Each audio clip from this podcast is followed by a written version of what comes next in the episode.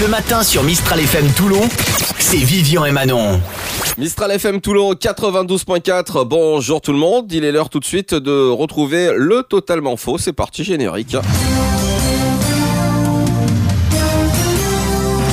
Alors demain la grève, hein, mobilisation massive, la SNCF, les personnels hospitaliers, les profs et les boulangers aussi, les boulangers qui se mettent en grève, hein, voilà, Ouais, car euh, apparemment ils en ont marre de fourrer des religieuses.